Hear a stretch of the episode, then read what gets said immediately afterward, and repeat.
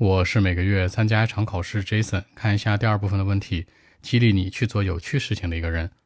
Describe someone who inspired you to do something interesting。那我不说别人，是我的爸爸。我爸爸是一个逗逼，特别有意思。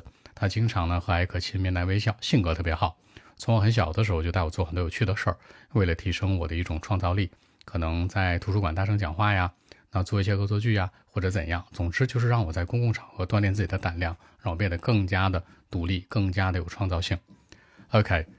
Actually, I, my dad is the one who usually encouraged me to do something different, or let's say something interesting. And actually, my father is a funny guy. He usually put a smile of joy on face, very patient and gentle in life, a good guy.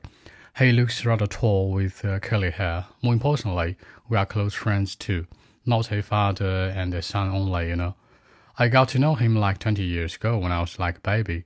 When I was a kid, my dad gave me some confidence to do something interesting, just you know, improved my creativity. You know, like uh, a prank, for example.